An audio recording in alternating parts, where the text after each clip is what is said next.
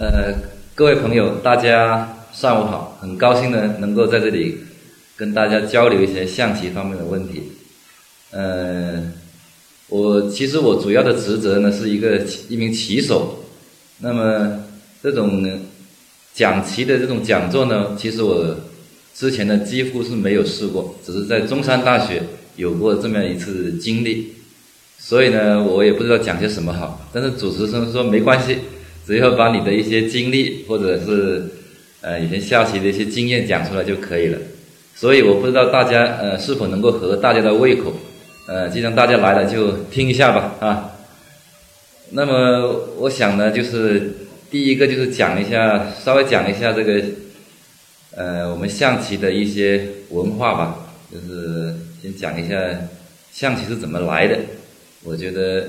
这个对我们了解象棋应该也有一定的帮助，因为象棋我们都知道它是我们的传统文化，我们有这个琴棋书画这么一个称呼，就是把棋呢列为呢呃这个四大文化之一，我们传统的国粹。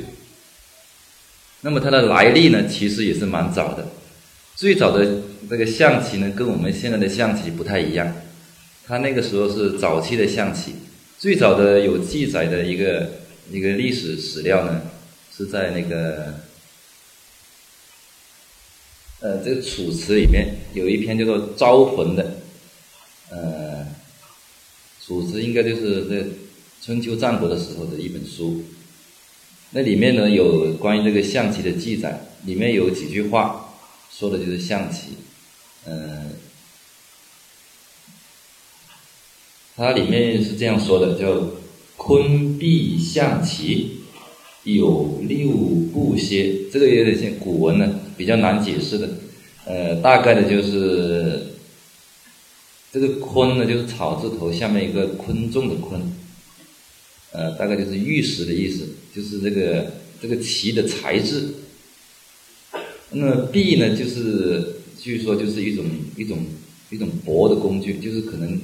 像那种筷子那样，投一下就该水走，应该是这样的一种工具。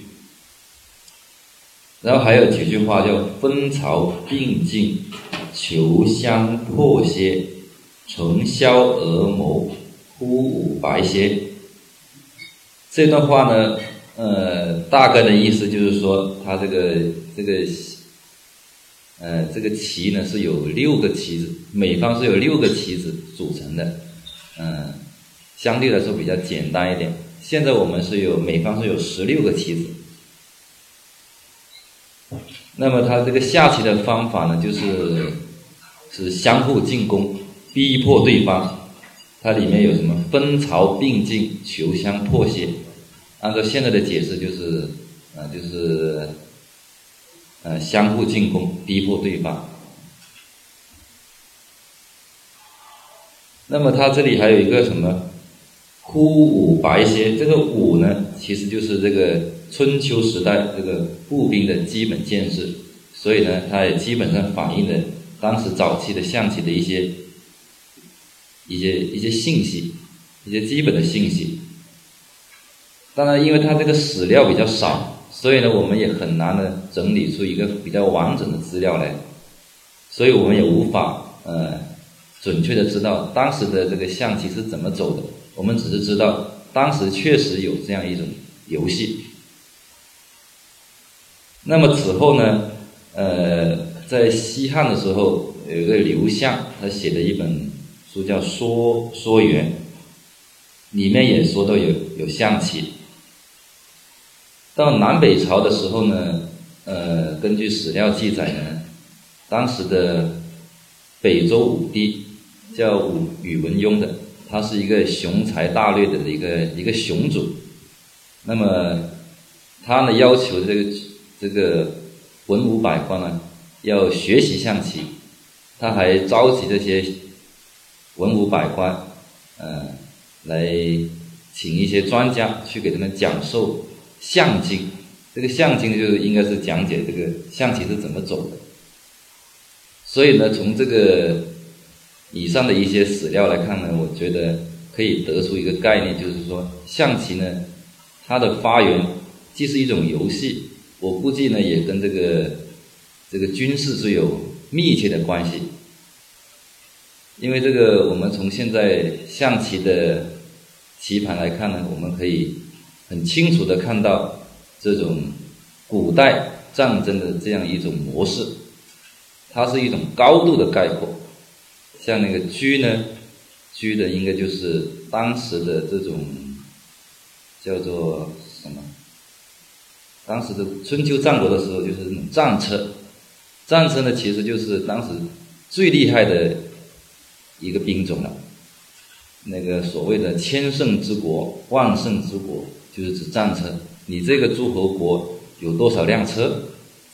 如果有千乘之国呢，也可以称作为一个小国了。所以呢，我们现在能看到这个“车”，我们现在呢在象棋的术语里面叫“车”，呃，实际上也是车，是我们象棋呢，呃，威力最大的棋子。这个是符合当时的一些情况，春秋战国古代的一个一种战争的一个具体的情况是相符合的。车确实是威力最大，可以横冲直撞，而且可以从第一步走到最远的那一段。国际象棋也是这样，国际象棋它的车也是可以很厉害的，但是国际象棋呢，它车不是最厉害的。它演变到到西方的时候呢，国际象棋应该是在印度发源的。那么，随着呃西方列强对这个东方世界的侵略，那么这个同时呢，东方的一些文化也传播到西方去，所以呢，国际象棋呢，它后来也是慢慢的发展。一开始它的兵种也没有这么多，它跟象棋很相似，但是后来呢，多了一个王后，王后呢是一个唯一一个女性的兵种，呃，应该是跟当时的英国的这个女王。这个伊丽莎白，她当时的，呃，她当时应该是处于一个统治地位，所以呢，把这个王后呢放到这个这个棋盘里面去，这个显示了当时的一种社会的状态。所以这个棋呢，它是不断的发展的，它一开始呢跟现在是应该是区别蛮大的，包括这个兵种的设置，还有一些具体的走法。那么我们回到这个象棋里面呢，还有我们还有一一个马，马呢应该是骑兵，骑兵呢在古代里面当然也是非常厉害的，所以我们这个象棋里面的马确实非常厉害，威风八面。呃，你如果把马放在这个中间的位置里面呢，它可以呢，它可以同时控制八个点，这八个点是非常厉害的。因为这个象棋的棋盘不大，它可以同时控制八个点。但是我们中国人非常聪明，呃，在这个发明了这个马的走法之后呢，他又给它人为的设置了一个障碍，就是要憋马脚。憋马脚呢，它这里面呢，因为你憋了马脚，马就走不了了。但是你把马脚呢，不憋马脚呢，马就可以走了。所以这里面呢。增加了很多这种马的这种进退的一些情趣，也增加了很多这种人在对马的运用的时候呢，这种这种区别。所以它跟国际象棋不一样，国际象棋它没有这个这个半马索，就是没有憋马脚这一说，它的马可以横冲直撞，所以国际象棋的马也相当厉害。但是国际象棋它的棋盘呢，相对要小一点。虽然整体的棋盘是一样大的，但是它因为把棋呢放到这个格子里面，而我们呢是放到这个点上，放那个线那个点上，所以我们实际上这个中国象棋的棋盘是要比国际象棋大。那么象棋里面还有一个炮，炮呢？炮一早期的炮，应该就是它那个不是火字旁的，是石字旁的。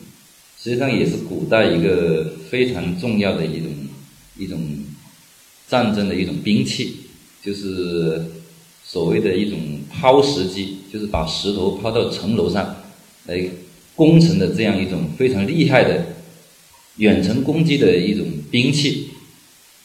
那么到宋朝以后呢，我们就有火炮了。发明了火药，所以呢，后来就慢慢改为那个十字盘，就改为火字盘。我们现在基本上能看到的一些象棋都是火字盘。不过有一些台湾象棋很奇怪，我去台湾的时候，他们那个炮呢，连火字盘都没有，变成一个包面包的包，我也搞不懂。然后他那个马呢，是一个单人旁的马，我不知道为什么可以这样写，这个好像无从考究，可能当时的一些异体字吧，因为他那个马呢是需要有人骑嘛，所以他就干脆呢，为了区别就弄了一个单人旁。车也是弄了一个单人旁，嗯，这个很奇怪。其实韩国也有象棋，韩国象棋呢跟咱们好像也是基本上是一样的，只是走法上有一点区别。听说他有一种走法，就是把那个老将，呃，其他的走法都一样，就是把那个老将放到这初始位置的上面一步，呃，然后呢，你走的时候呢，就要把它退回来。我觉得可能就是显示的当时的一种礼仪吧，就是先礼后兵，呃，大家先呃打个招呼，然后再重新再开始。那么象棋里面呢，还有兵，还有卒，这都是主要的兵种。嗯，兵卒是属于步兵，步兵是在古代的战争里面也是起到一个冲锋陷阵的作用。所以它的其实也是非常重要，但是它往往要牺牲，所以这个兵卒的命运是有时候是挺苦的。它跟国际象棋又不一样，国际象棋呢，它它发明的一个规则就是一直冲冲冲，冲到底线的时候呢，就可以变为其他威力很大的棋子，就是说它可以通过自己的努力，甚至在棋盘里面就直接改变了他的命运。但是中国象棋就没有这样的一种走法。国际象棋这个走法，其实我觉得改的挺好的，它呢也增加了很多棋盘的变化，另外呢也传递了它这种这种价值观，西方的一种价值观，嗯，就是可以通过个人的努力改变自己的命运。当然，中国象棋呢也并不是说你不能通过自己的努力来改变自己的命运。但是它不能直接显示出来，不能直接把你的身份改掉。它的价值呢，是体现在，呃，不是体现在你改变身份这里，是体现了在你具体的战斗里面。兵呢，有时候也是很厉害的，小兵可以当做车来使。如果冲到这个接近九宫的位置上呢，兵是非常厉害的，配合一些其他的兵种，往往能够起到。这个一击制胜的这样一种作用。那么象棋里面还有士跟象，士跟象呢，应该就是这个王宫或者就是帅府里面的一些禁卫，它的作用就是你比较明确，就是拱卫皇城，拱卫自己的中军帐，他就他不能走个走到河对岸去。它的主要的作用就是防守，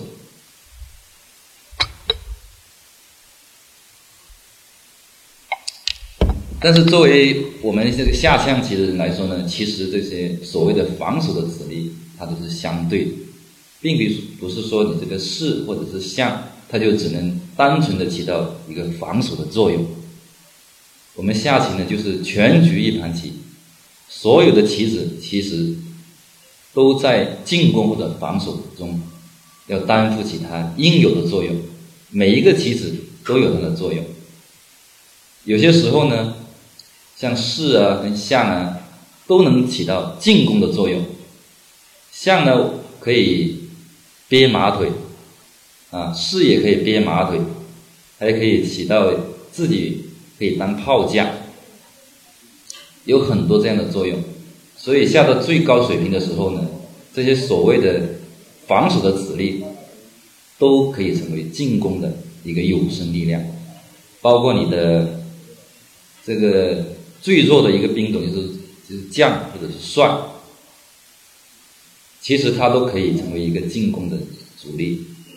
像我们呃棋迷朋友应该知道，就是可以借借帅。就是可以造成一个叫铁门栓的这个杀法，因为象棋里面它有一个规则，就是规定两个双方的主帅是不能打照面，所以呢，它就增加了这个帅的走法，还有帅的这种这种进攻的一种作用。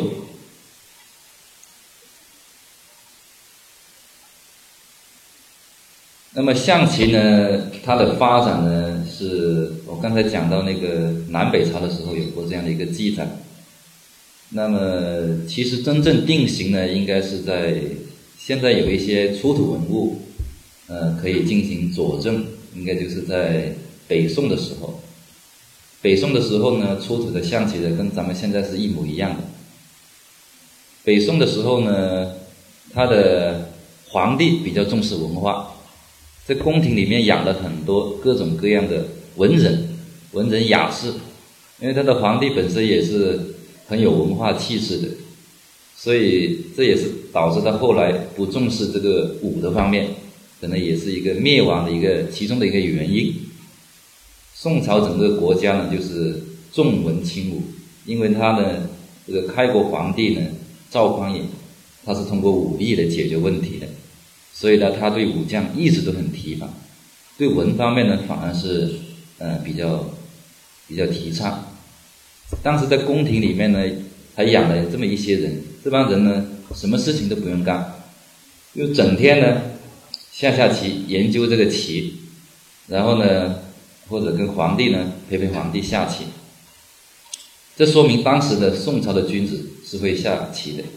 当时的这个下棋的人之中有两种棋，一种是围棋，一种是象棋。大概有十来个人，就是专门干这种事情的。呃，他的他的名字叫做齐代昭，就是专门下棋的这个官职。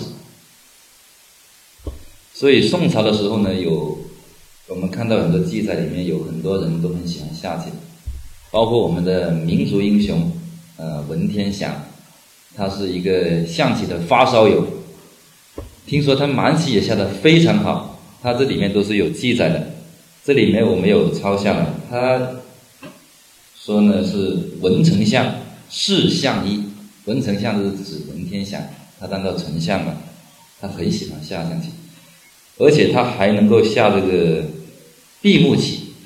闭目棋呢就是呃闭着眼睛说出这个棋的嗯怎么走，能够下闭目棋呢，说明他这个棋已经相当不错了。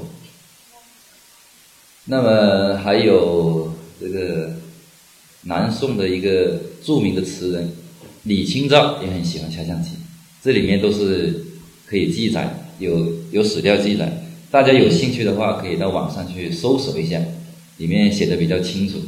因为我感到自己也不是什么什么历史学家，对这方面没有什么研究，所以我也没有打算这里展开来讲。如果大家有兴趣，倒是可以去看一下。在网上搜索一下，呃，可以看到一个象棋的发展的一个脉络。在元朝统治的时候呢，嗯，很多汉族的文化都受到限制，所以呢，这方面的记载非常少。但是到了明清时代的象棋呢，进入一个非常兴盛的时期，当时出现了很多名家名手，呃，尤为可贵的是出现了很多。这个非常具有具有很高的艺术价值、很高的研究价值的一些棋谱，这些棋谱呢，在我们眼下的眼光来看呢，也是很厉害的。我们小时候看过一些棋谱呢，我印象最深的就是看过一本叫做《世情雅趣》，那本书应该是明朝的时候。明朝后期的时候的一个一个著作，那本书里面呢，就是摆了很多这种牌局，非常精妙的牌局。它那个子力呢，是错综复杂的，而且呢，到最后的一些入局的招法呢，是非常的精妙。在我们现在的这个高水平的选手来看呢，仍然具有很高的参考价值。所以我小时候呢，就。也在老师的指导下，就是摆开那个那个棋谱，然后呢，就对着那个棋图来想。那么呃，一开始想不出来的，因为那个棋确实是很精妙的。那么要看一下那个对照一下那个招法，然后呢，不断的吸收里面的一些一些战术组合。这个我觉得这个方法都是挺好，自己先想一下，然后呢再再看看那个棋谱里面，实在想不出来再看棋谱。如果是刚刚初学的，可以。水平不太高的可以看一些简单一点的，嗯，一两步杀棋的那种。如果水平高一点，可以不断的呃推演下去，可以看得更远一点，可以看三四步、五六步这样子。呃，在这个棋谱里面呢，非常多，有很多棋谱，我这里简单的说一下。有一本叫《梦入神机》，有《百变象棋谱》。有金鹏十八变，有什么世情雅趣，有局中秘，这些都是明朝时棋谱。那么在清朝的时候呢，有梅花谱、百局象棋谱、竹香斋象棋谱，还有很多很多。我我看了一下，搜索了一些资料，发现很多，所以我也没有一一在这里进行介绍。它这里除了牌局以外呢，还有一个全局，全局的一个。一些例子，当时我看过一个一个一个棋谱，就是以前应该是梅花谱或者是哪本棋谱里面写的非常精妙的，我看看能不能这里演示一下。我就简单的呃举一个例子吧，就是当时我看了一本古谱里面，我觉得非常厉害。他这盘棋是这样走的。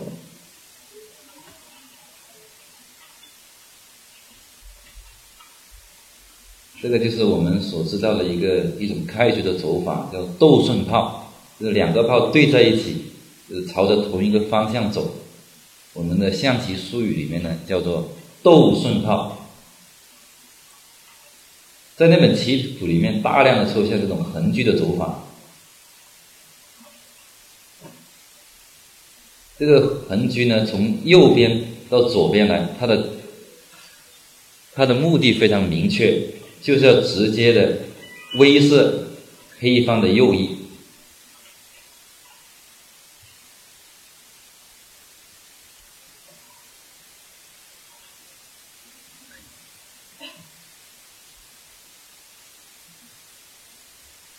红方进去呢，他的目的非常明确了，准备下一步要平车，要抓马抓炮，这个点千万不能被红方走到。走到就丢死了，所以他马一定要跳。古谱里面他是列举的一个跳边马。嗯，那么我们认为他其实应该跳到跳到马二进三，跳到这个地方，跳到这个地方。如果你这样抓他的话，他就走到这个地方。你如果吃掉他，他就有一个陷阱，这样一平，打你的象，打你的车，这样红棋就不行了。现在回到那个地方，古谱里面呢，它它并不是说要求双方的走最正确的招法，它只是列举的一些陷阱。他走的是边马，然后呢，红旗呢走了一步非常神奇的棋，他走了一个车九进一。这步棋呢，乍一看大家会觉得很惊奇，哎，怎么马都不要了？因为我们下象棋的人知道。这个马呢是这个强子，车马炮是非常强的子，这六个子力呢是不能随便丢的，丢一个基本上棋就输了，丢一个这个双方的实力就被打破平衡了，棋就不行了。但是他这里呢，连马都不要了，这说明他是有陷阱的。而这个弃子呢，本身也是这个这种象棋竞技、象棋艺术的魅力所在。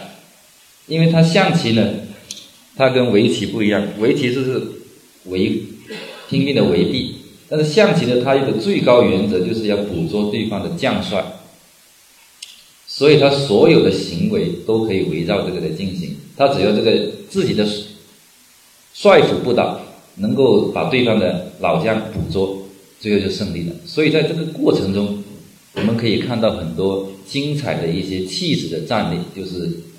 所谓的前赴后继，就是为了最终达到目的，要把对方的老将将死。这里呢，他居酒禁欲，就是诱使对方这个炮离开，离开他的这个重要的位置。他一离开，他的机会就来了，你尽快打。那么一打过来，宗主也失手了，所以他当然就走马了，打中兵一将，他只能上这边士，因为上这边士的话就更死，两个车过来就将死了。但是，车又来这里，要准备狙杀士了，他这个将出来，一杀，你一吃。他一将，吃炮进来，哎，一将，绝杀了。这个棋我以前看了那个古谱的时候，印象很深刻。虽然我在实战里面没有应用过，因为，呃，如果水平高一点的话，他就可能很早就把这个这种被杀的可能性把它避免了。但是这里面呢，传递的一个信息就是，这个整个棋谱呢水平非常高，而且他的很有创意。你看，他一开始就弃掉一个马，然后呢抓住你的弱点，穷追猛打，一下子就取得胜利。这就是这个当时的一个棋谱。我就举一个例子。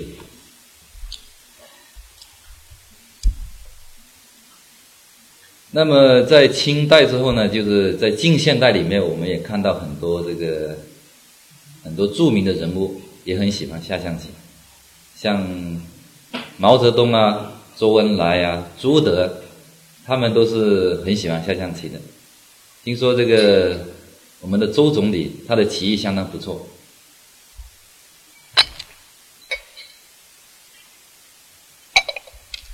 周总理呢，他呃。我们在棋谱里面，他有有一有一盘棋，他是跟当时的一个一个棋王谢霞逊下的一盘棋，当时流传下来。从那盘棋来看呢，这个这个水平是很高的，但是我找不到那盘棋，所以我就只能大概的介绍一下，就是说周总理确实是多才多艺，连象棋水平也这么高。毛主席好像水平差一点。我们在那个长征里面看到一个片段，他跟一个他的一个一个一个小将士的下棋，他还要毁棋，那个将士很不高兴，：“主席你怎么老是这样？” 说明他这个水平不怎么样，但是他确实是爱好下象棋。朱德应该比他好一点。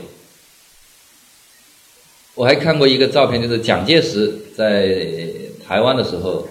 他跟那个家人，他跟家里面一在一起，呃，下象棋的一幅照片。这说明了这个象棋呢，其实从古到今呢，都是这个中国人这个文化生活里面的一个组成部分。呃，我们去过那个，去过那个什么江苏一个淮阴那个地方。淮阴是汉朝的开国功臣的开国功臣，著名的将领韩信的一个故乡。据说呢，象棋呃是韩信发明的，他们当地人是这么说的。嗯，他们当地政府呢也是这么介绍的。他有这么一则故事，大家也不妨来听听吧。韩信呢，到最后的时候呢，被吕后抓住，被刘邦的老婆。吕后抓住，准备要杀头了，关在牢牢里面，就准备随时要被杀了。那个时候肯定是很郁闷的。但是呢，有一个狱卒呢，就很崇拜韩信。按照我们现在的话来说，就是韩信的粉丝，很崇拜韩信，就是每天招待韩信好吃好好东西，就是给他还传递一些什么消息呀。然后给他好好的款待，就是让这个这个英雄能够走完他最后的一段路。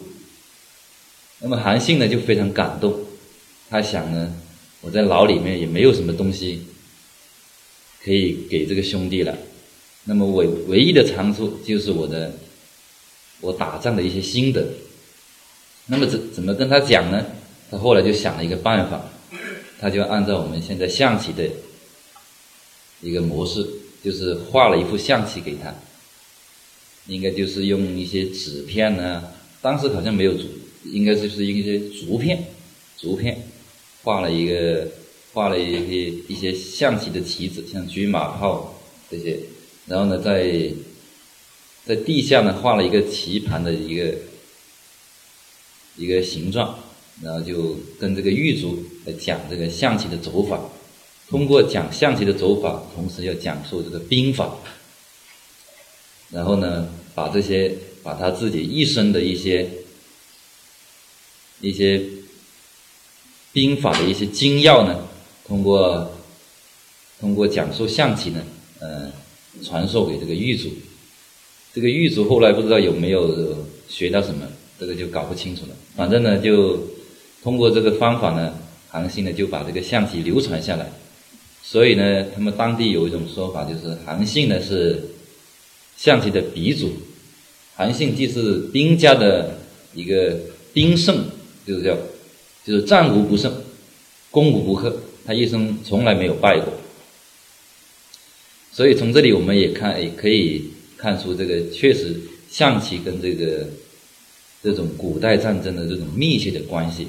我们在象棋里面常常会不自觉的运用一些一些兵法，一些孙子兵法或者是三十六计这样一些计策，什么声东击西啊，围魏救赵啊，嗯，十面埋伏啊，瞒天过海呀。这样一些战例，我们都可以在这个象棋的一些战术的运用里面，我们完全可以看到。